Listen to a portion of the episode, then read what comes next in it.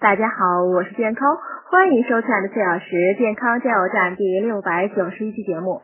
今天讲盛夏吃西瓜八大禁忌终极。第二点，肾功能不全者，这类患者排出体内水分的功能大大降低，所以经常会出现下肢或全身水肿。这类病人如果吃太多西瓜呢，会因摄入过多的水，又不能及时将多余的水排出，致使水分呢在体内超量储存。气容量增多，因此呢，不但使水肿加重，且容易诱发急性心力衰竭。所以呢，肾功能不全患者少吃或不吃西瓜为好。第三种，感冒初期，中医认为呢，不论是风寒感冒还是风热感冒，初期呢均属于表症，应采用让病邪从表而解的发散治疗方法，并认为呢，在表未解之前，若攻之呢，会加重病情。